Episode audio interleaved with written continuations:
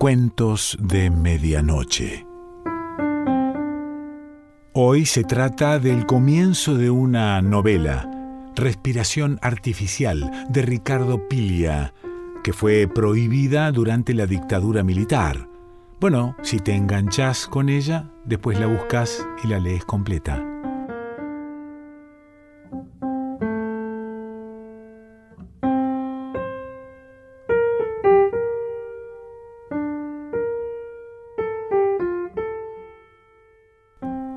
Historia. Si hay una historia, empieza hace tres años.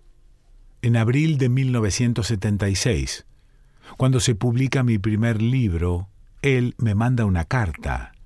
Con la carta viene una foto donde me tiene en brazos. Desnudo estoy sonriendo, tengo tres meses y parezco una rana. A él, en cambio, se lo ve favorecido en esa fotografía, traje cruzado, sombrero de ala fina, la sonrisa campechana, un hombre de treinta años que mira el mundo de frente. Al fondo, borrosa y casi fuera de foco, aparece mi madre, tan joven que al principio me costó reconocerla. La foto es de 1941. Atrás, él, había escrito la fecha y después, como si buscara orientarme, transcribió las dos líneas del poema inglés que ahora sirve de epígrafe a este relato. Y dice, si yo mismo fuera el invierno sombrío. No hubo otra tragedia en la historia de mi familia, ningún otro héroe digno de ser recordado. Varias versiones circulaban en secreto confusas, conjeturales. Casado con una mujer de fortuna, mujer que llevaba el increíble nombre de Esperancita, y de la que se decía que era delicada del corazón y que siempre dormía con la luz encendida y que en sus horas de melancolía rezaba en voz alta para que Dios pudiera oírla. El hermano de mi madre había desaparecido a los seis meses del matrimonio, llevándose todo el dinero de su señora esposa para irse a vivir con una bailarina de cabaret de sobrenombre Coca. Con perfecta calma, sin perder su helada cortesía, Esperancita denunció el robo, movió influencias hasta lograr que la policía lo encontrara unos meses después, viviendo a todo tren y con nombre supuesto en un hotel de Río Hondo. Me acuerdo de los recortes de diario donde se hablaba del caso. Escondidos en un cajón, más o menos secreto, del ropero, el mismo en el que mi padre guardaba Fisiología de las Pasiones y Mecánica Sexual del profesor T. E. Van de Velde, autor de El matrimonio perfecto, y el libro de Engels sobre el origen de la familia, la propiedad privada y el Estado, junto con cartas, papeles y documentos diversos, entre ellos mi propia partida de nacimiento. Después de complicadas operaciones que ocupaban las siestas de mi infancia, yo abría el cajón y en secreto espiaba los secretos de aquel hombre del que todos en mi casa hablaban en voz baja. Convicto y confeso, decía, me acuerdo, uno de los titulares y siempre me emocionaba ese título como si aludiera a acciones heroicas y un poco desesperadas. Convicto y confeso, repetía, y me exaltaba porque no entendía bien el significado de las palabras y pensaba que convicto quería decir invencible. El hermano de mi madre estuvo preso casi tres años. A partir de entonces es poco lo que se sabe de él. En ese momento empiezan las conjeturas, las historias imaginadas y tristes sobre su destino y su vida extravagante. Parecía que ya no quiso saber nada con la familia, no quiso ver a nadie, como si se estuviera vengando de un agravio recibido. Una tarde, sin embargo, la coca había venido a casa.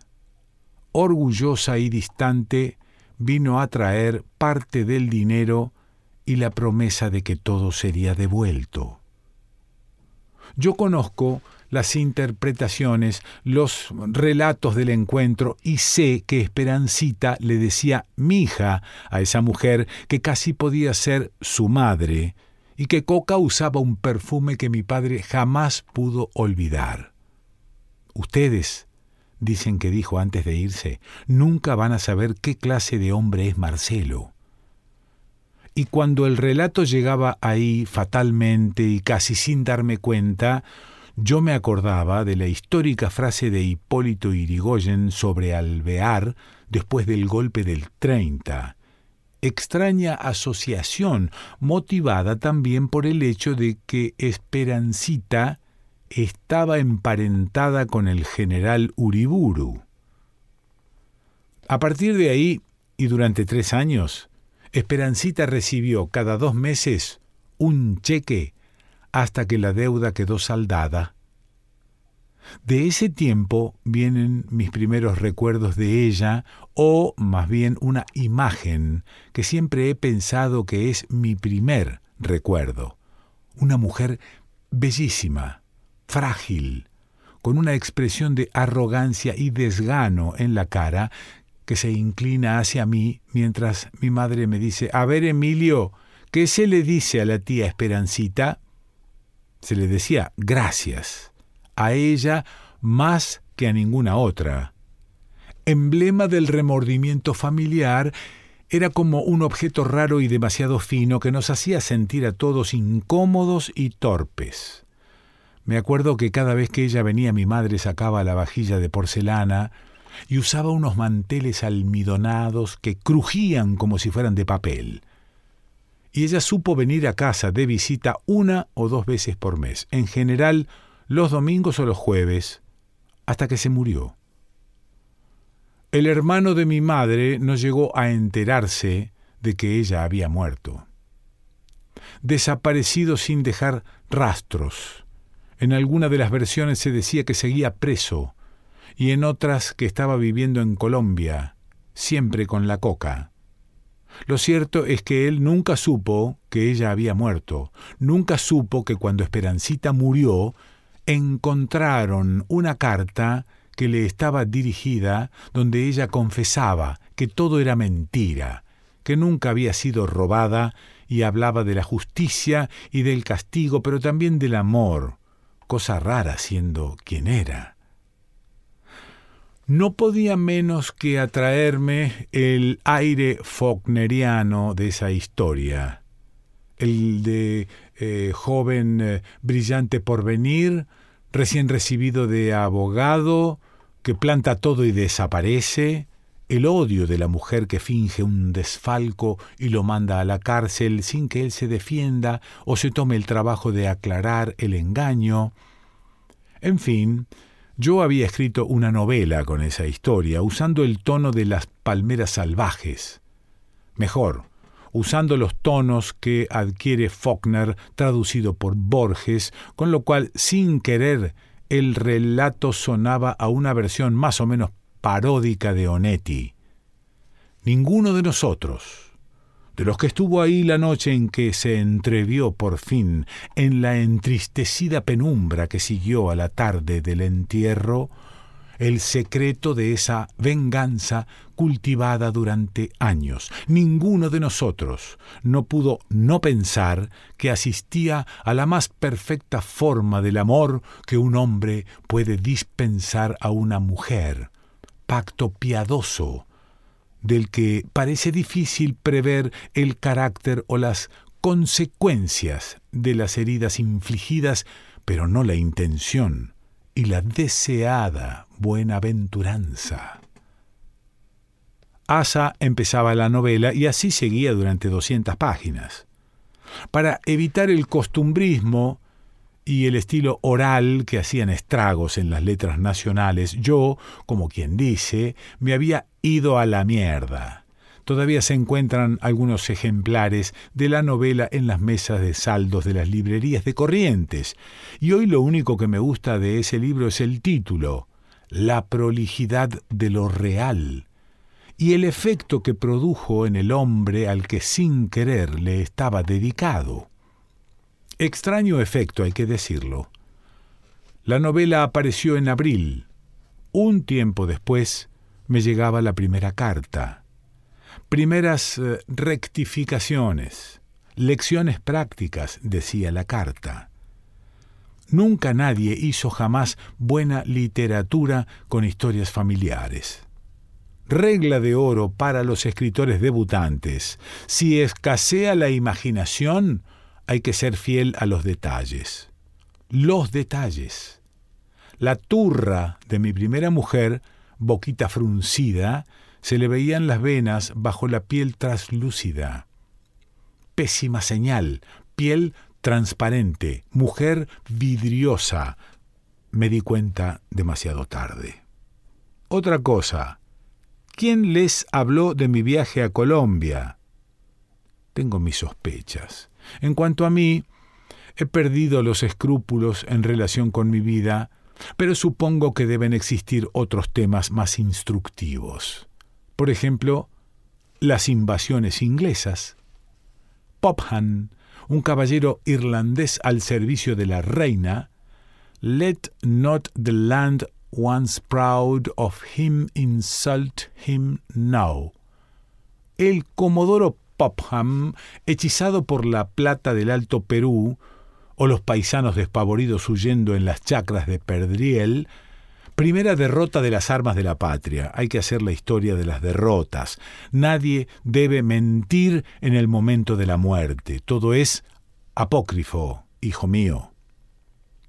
Me patiné toda la plata del Alto Perú, y si ella dice que no, es porque intenta despojarme del único acto digno de mi vida. Solo los que tienen dinero desprecian el dinero o lo confunden con malos sentimientos. Fueron un millón seiscientos y monedas, pesos del año 42, resultado de herencias varias y de la venta de unos campos en Bolívar, campos que yo le hice vender con santa intención, como ella reprocha bien, aunque no fui yo quien le hizo morir a los parientes de los que hereda. Traté de poner una boat en Cangallo y Rodríguez Peña, pero me encontraron antes. ¿De dónde lo sacan? ¿De dónde sacan lo de Río Hondo? Le devolví la plata y los intereses. Cierto que la coca fue a verlos y a tu madre por poco le da un síncope. No cuentan que ella le dijo, me cago en tu alma, la primera vez que Esperancita le dijo mija y que hubo que darle sales. Estuve preso, sí, y sí salí en los diarios, sí, y fue porque soy radical, hombre de don Amadeo Sabatini, y en ese tiempo nos querían reventar a todos porque se venían las elecciones del 43, que después pararon con el golpe de Rawson. ¿Tampoco te contaron esta historia? Estábamos desorientados los radicales, sin los ímpetus de las épocas heroicas, cuando defendíamos a tiros el honor nacional y nos hacíamos matar por la causa. ¿Así que me perdona en el testamento? ¿No ves que es loca? Siempre cagó de parada, me consta, porque alguien le dijo que era más elegante. Antes de morir, dice que yo no la robé. Así de misteriosa es la oligarquía, y esas son las hijas que engendra, gráciles, ilusorias, inevitablemente derrotadas. No se debe permitir que nos cambien el pasado. Haced que el país antes orgulloso de él no lo insulte ahora, decía Popham. La coca se instaló por su cuenta en el Uruguay, departamento de Salto. A veces tengo noticias de ella y si me vine a vivir a este lugar fue para estar cerca de esa mujer, tenerla del otro lado del río. No se digna recibirme porque es altiva y trivial, porque está vieja. Me levanto al alba, a esa hora todavía se ve la luz de los farolitos en la otra orilla. Enseño historia argentina en el Colegio Nacional y a la noche voy a jugar al ajedrez al club social. Hay un polaco que es un as. Acostumbraba a jugar eh, con el príncipe Alec y con James Joyce en Zúrich. Y uno de los anhelos de mi vida es empatarle una partida. Cuando está borracho canta y habla en polaco anota sus pensamientos en un cuaderno y se dice discípulo de Wittgenstein. Le he dado leer tu novela. La leyó con atención, sin sospechar que ese tipo del que se cuentan sucios sueños soy yo mismo. Prometió escribir una reseña en el telégrafo, diario local, ya publicó varias notas sobre ajedrez y también algunos extractos del cuaderno donde registra sus ideas.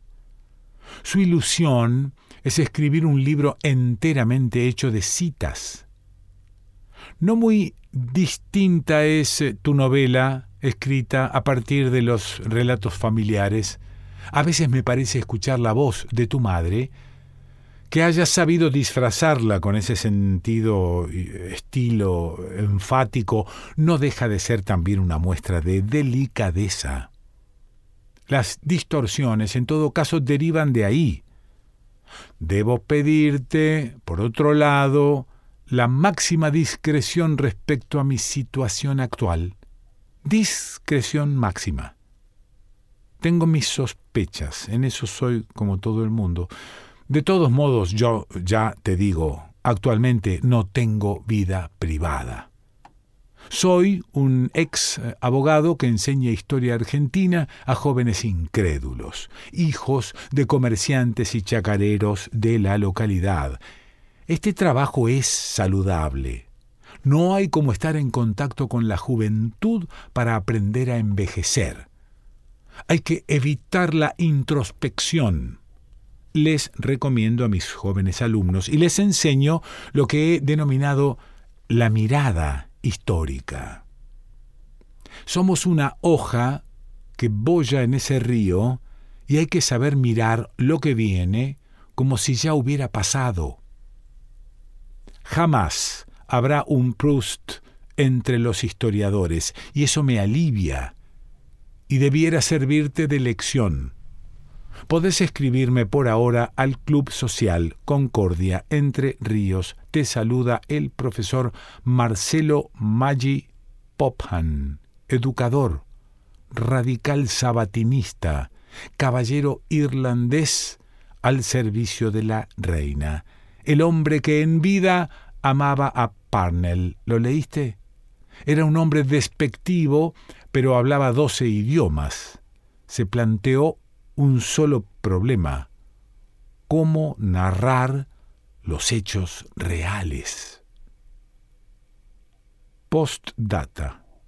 Por supuesto tenemos que hablar. Hay otras versiones que tendrás que conocer. Espero que vengas a verme. Ya casi no me muevo, he engordado demasiado. La historia es lo único y el único lugar donde consigo aliviarme de esta pesadilla de la que trato de despertar. Esa fue la primera carta, y así empieza verdaderamente esta historia. Casi un año después, yo iba hacia él, muerto de sueño en el vagón destartalado de un tren que seguía viaje al Paraguay. Unos tipos que jugaban a los naipes sobre una valija de cartón me convidaron con Ginebra. Para mí era como avanzar hacia el pasado, y al final de ese viaje comprendí hasta qué punto Maggi lo había previsto todo.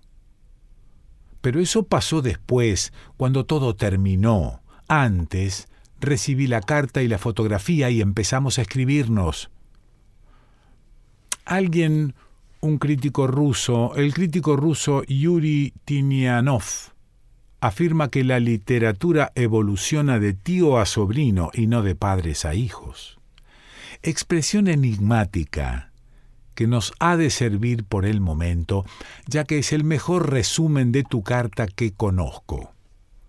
Por mi lado, ningún interés en la política. De Irigoyen me interesa el estilo, el barroco radical. ¿Cómo es que nadie ha comprendido que en sus discursos nace la escritura de Macedonio Fernández? Tampoco comparto tu pasión histórica. Después del descubrimiento de América no ha pasado nada en estos lares que merezca la más mínima atención. Nacimientos, necrológicas y desfiles militares, eso es todo. La historia argentina es el monólogo alucinado, interminable del sargento Cabral en el momento de su muerte, transcripto por Roberto Arlt. Ahora bien, ¿construiremos a dúo la gran saga familiar? ¿Volveremos a contarnos toda la historia? Por el momento te adjunto el siguiente resumen. Se decía de vos, uno, que le habías hecho la corte a Esperancita al enterarte que era bisnieta de Enrique Osorio, porque estabas interesado en un cofre donde se guardaban los documentos de la familia. 2. Que en realidad eran esos papeles los que de veras te interesaban, pero que no había una cosa sin la otra. 3. Que desde hace años trabajas en una biografía o algo así de ese prócer olvidado que fue secretario privado de Rosas y espía al servicio de la Valle. 4. Que te hiciste irigoyenista en la década del 30, a destiempo como en todo, y que eso estaba oscuramente ligado a tu fuga con la coca. 5. Que si vivís en Concordia, pueblo de frontera, es porque te dedicas al contrabando.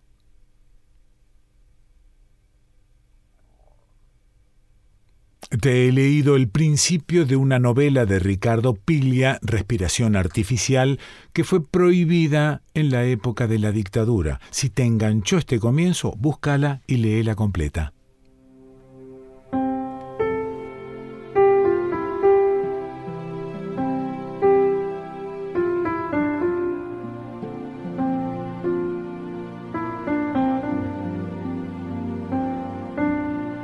Cuentos de medianoche.